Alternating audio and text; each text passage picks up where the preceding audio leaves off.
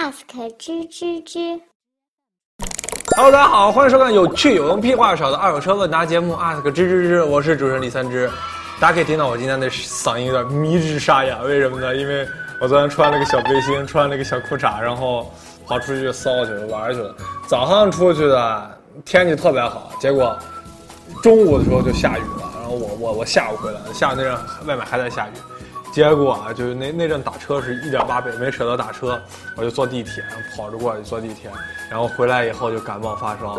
就今天嗓子特别难受，所以我就想劝各位镜头前客官老爷，夏季尤其雨季出门一定要备把伞，真的感冒以后真的，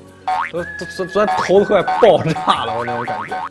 呃，我们回到正题啊，就是。呃，在每一天，我们微信公众号后台收到最多的消息是“呦吼吼”和“嘿嘿嘿”这两条消息。除了这两条消息以外呢，还有一个就是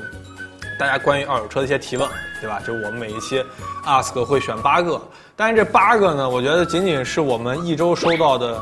千分之一吧。我们每周会收到几千个二手车的问题。就我之前在我们那聊鼠说车刚建刚建立的时候。每一天，每天大概就三十多个提问，所以我一个人就回回复过来。后来慢慢的，我就需要我我和我小伙伴一起来回复了。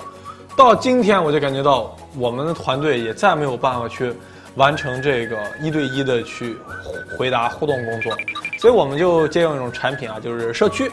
希望各位客官老爷都可以来我们的社区里面来玩。怎么进社区呢？呃，进入李老鼠说车啊，对吧？你回复一下社区，它自动会给你推送一条链接，点击进来以后就 OK。我们知道二手车的这些小伙伴们会维护好这个社区的秩序，不让这些车商啊、什么微商啊在里面乱发什么面膜面面膜广告。大家就可以在这个里面可以向我们知道家族可以提一些问题，包括可以分享一下自己用车的一些经历啊。欢迎大家来我们的知道社区来玩。行，那我们就废话少说，开始今天的 ask。一车社区网友。波波没有咪咪大说，呃，志哥你好，上一期二点七酷派的视频做的很赞，我也准备自己动手做一下内饰降噪。可是我觉得老酷派除了内饰异响以外，还有另外一个问题你没有说，就是底盘听起来也特别的松散，尤其在十五万公里以后有非常明显的异响。我想问一下，你这辆车的底盘异响是怎么解除的？呃，是怎么解除的？因为我们之前做酷派的内饰异响，的确是酷派异响的一部分。就是底盘异响也有，但是我那个底盘啊，它异响是为什么呢？是因为它下面安了一个发动机的一个护板，然后呢，当时那个护板没有上紧，就是防脱底的，所以呢，把护板预警度上够了以后，这个异响就解除掉了。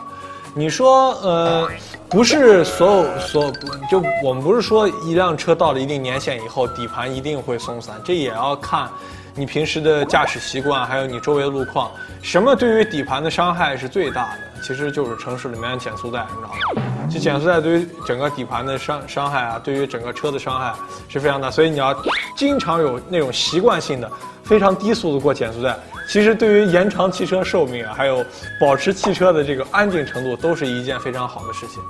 要去检查汽车底盘的异响，要把这个问题解除掉，你必须要知道这个异响的来源是哪儿。就是我们把异响分成两种啊，底盘异响。一一种是行驶过程中持续发生的异响，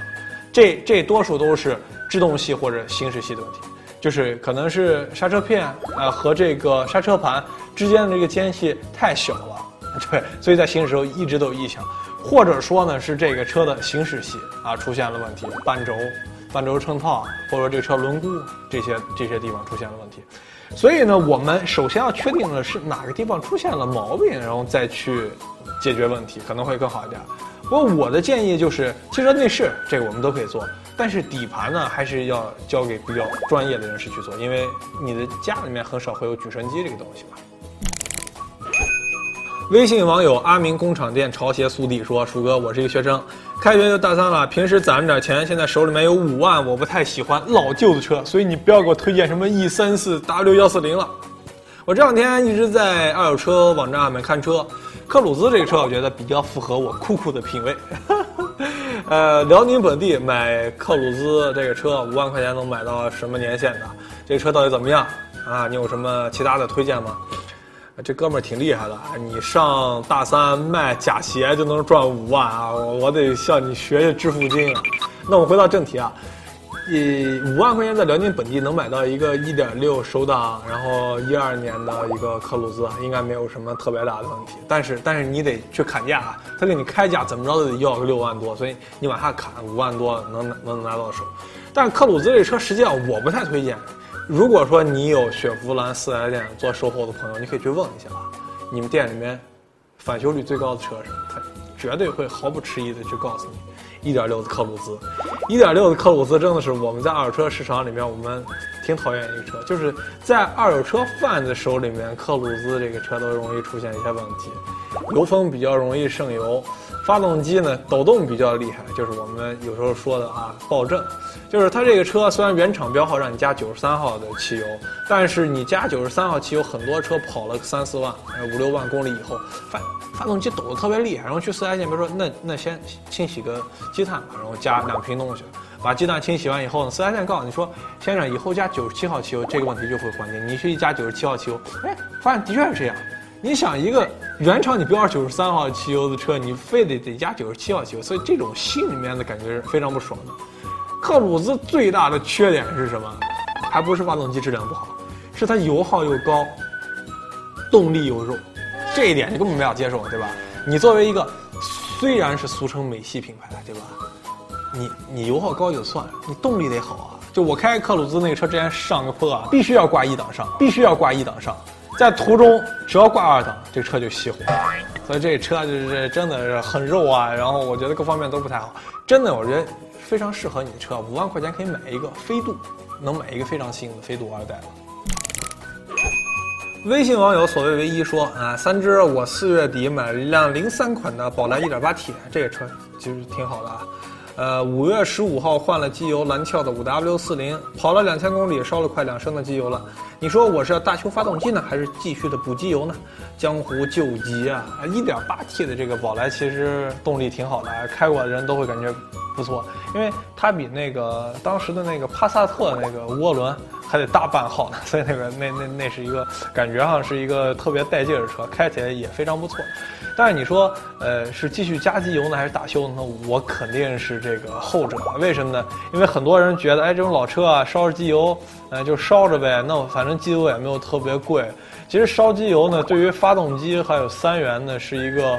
非常大的一个损损坏，尤其对于大气的空气污染，相对来说也比较严重。呃，为什么对于缸内的这个影响比较大呢？因为烧机油啊，其实机油不像汽油啊，就那么好燃烧，所以烧汽油的、烧机油的车都比较容易积碳，容易燃烧不不充分，所以很多的那个火花塞啊，那严重烧机油车的火花塞啊，都特别黑。你那种老的帕萨特烧机油的。开以后，整个缸内，包括活塞顶，包括那个上面的这个燃烧室，全部都是黑的。到那个时候，你再去大修那个发动机，可能就比较费劲了。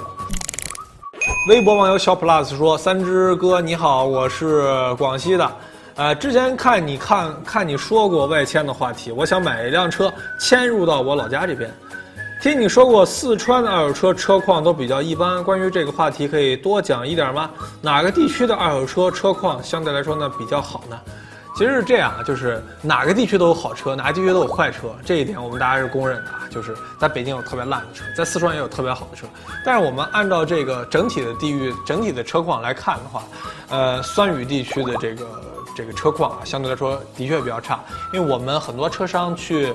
呃，四川去去去收车啊，就发现这车哎外观漆水都特别漂亮，内饰磨损也比较一般。但把这车升起来以后，发现底盘的这个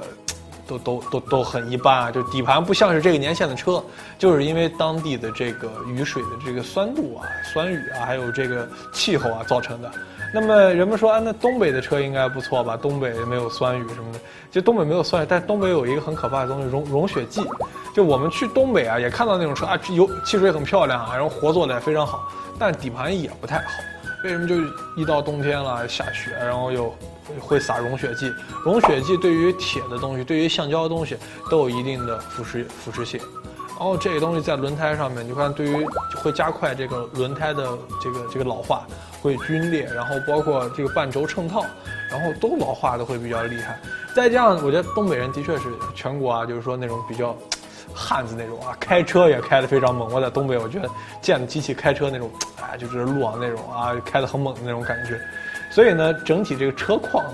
造的都比较狠，所以东北的这个车况，我觉得在整体二手车里面也是比较比较一般的，但不不否那个地方有好车。我觉得说好的地方呢，还是我觉得广州吧。广州地方虽然说潮，但是广我觉我觉得不知道是不是不知道是不是错觉，就是广州的很多人都非常懂车，然后对于车照顾的也非常的周到。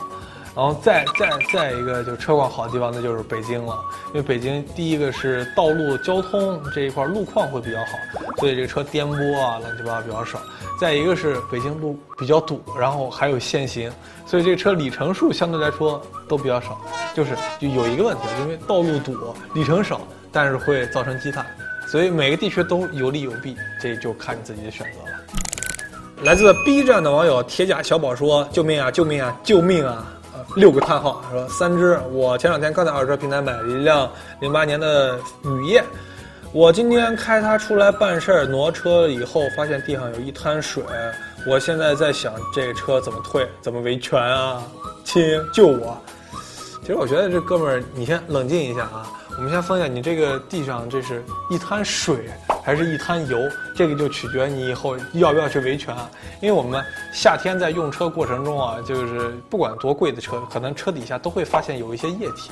但这有一些液体是正常的啊，就是这种白色的水，多数都是空调里面排出来的。因为夏天你要用空调，空调需要冷却。然后空气碰到了这个蒸发器以后凝结变成了水，所以呢就从发动机舱里面呢排了出来，这个是正常的。第二种呢不正常的现象就是说这个车的冷却液可能漏，冷却液管路可能有皲裂，冷却液管路的这个扎口没有扎紧，所以冷却液流到了地下。然后但是呢这两者就是有区别的，空调里面排出来的水是透明的。冷却液多数都是有颜色，所以呢，通过这两个颜色，你去确定这个是是故障还是正常现象。如果还有第三种情况啊，就是说这个车可能是有点漏机油，油底壳呢可能这个密封胶没有打打特别好，或者说这个车呢有点漏油，那么你用手轻轻的点一下，啊，油还是水，就能很明显的从这个粘度方面能感觉出来。我觉得能把这个下面这个液体到底是什么确定了以后，再去维权可能会更好一点。微信网友中古老司机说：“志哥，你这儿还招人吗？可以简单的介绍一下你的团队和招人条件吗？”OK 啊，没问题啊，这刚好是我们打广告的好时机啊。呃，我们现在公司里面一共有十一个人啊，那么呃百分之八十都是在做线上，就是在做视频剪辑啊、内容啊，就是编辑这一块儿。然后呢，我属于是线上线下都赶上。我我白天有可能是在在办公室里面在写东西，晚上呢是在修厂里面在修复一些东西，在在在可能拆车啊什么的。我们现在在招三个岗位，呃，第一个岗位呢就是线上的动效师，就是我们视频里面现在有一些那个剪辑啊还是比较粗糙的，所以需要动效师来满足那些客官老爷们更高水准的这个品味。如果你的有两到三年的这个动效的经验，那么可以给我们投简历啊。第二个呢，是我们在招汽修，尤其是这个机修啊、老爷车方面的这个学徒。呃，不仅仅是机修，因为现在都机电一体化了，所以我希望你有一年左右的工作经验，然后能看懂电路图，有一定的动手能力，最好有中级或者高级的这个维修师的这个汽车维修师的这个这个证。然后最重要的是，得爱汽车啊，不能说把这个东西当成一个工作了，这就很浪费了。第三个，我们需要一个英语非常非常好的编辑，呃，也就是说高级编辑，因为我们未来有一个，呃，特别大的项目，就是会在全球范围内去找一找，看一看全球的二手车市场是什么样的，然后跟全球的这些这些朋友们去聊一下。因为我的英语比较渣，因为到东南亚乱七八糟，很多时候都是说英语的。所以需要这哥们儿陪我们出去以后啊，给我们当一个翻译啊，当一个导游啊，或者什么的。包括现在国内有一些非常好的一些，国外有一些非常好的视频，可能需要他来帮我们来翻译一下。哎，一个非常牛逼的岗位，只招一个人。呃，基本上就这三个岗位。然后也希望大家可以发简历来骚扰我们。好了，我们来公布一下上周的 FF 获奖名单。第一名叫孰重孰轻，第二名叫。座套专卖 就发给了一个业界中人了，第三个叫伽马角度，啊，恭喜这三位小伙伴在后台优吼吼这三位小伙伴获得了我们法拉利 FF 的车模。好的，我们这一期啊，这这到这就结束了。下一期我们还是送 FF 车模啊，我们下一期再见，拜拜。关注公众号，关注公众号，女老鼠说车，关注公众号，超牛逼，关注一，耶，关注公众号，关注公众号，关注公众号，关注公众号，关注公众号，关牛逼，耶。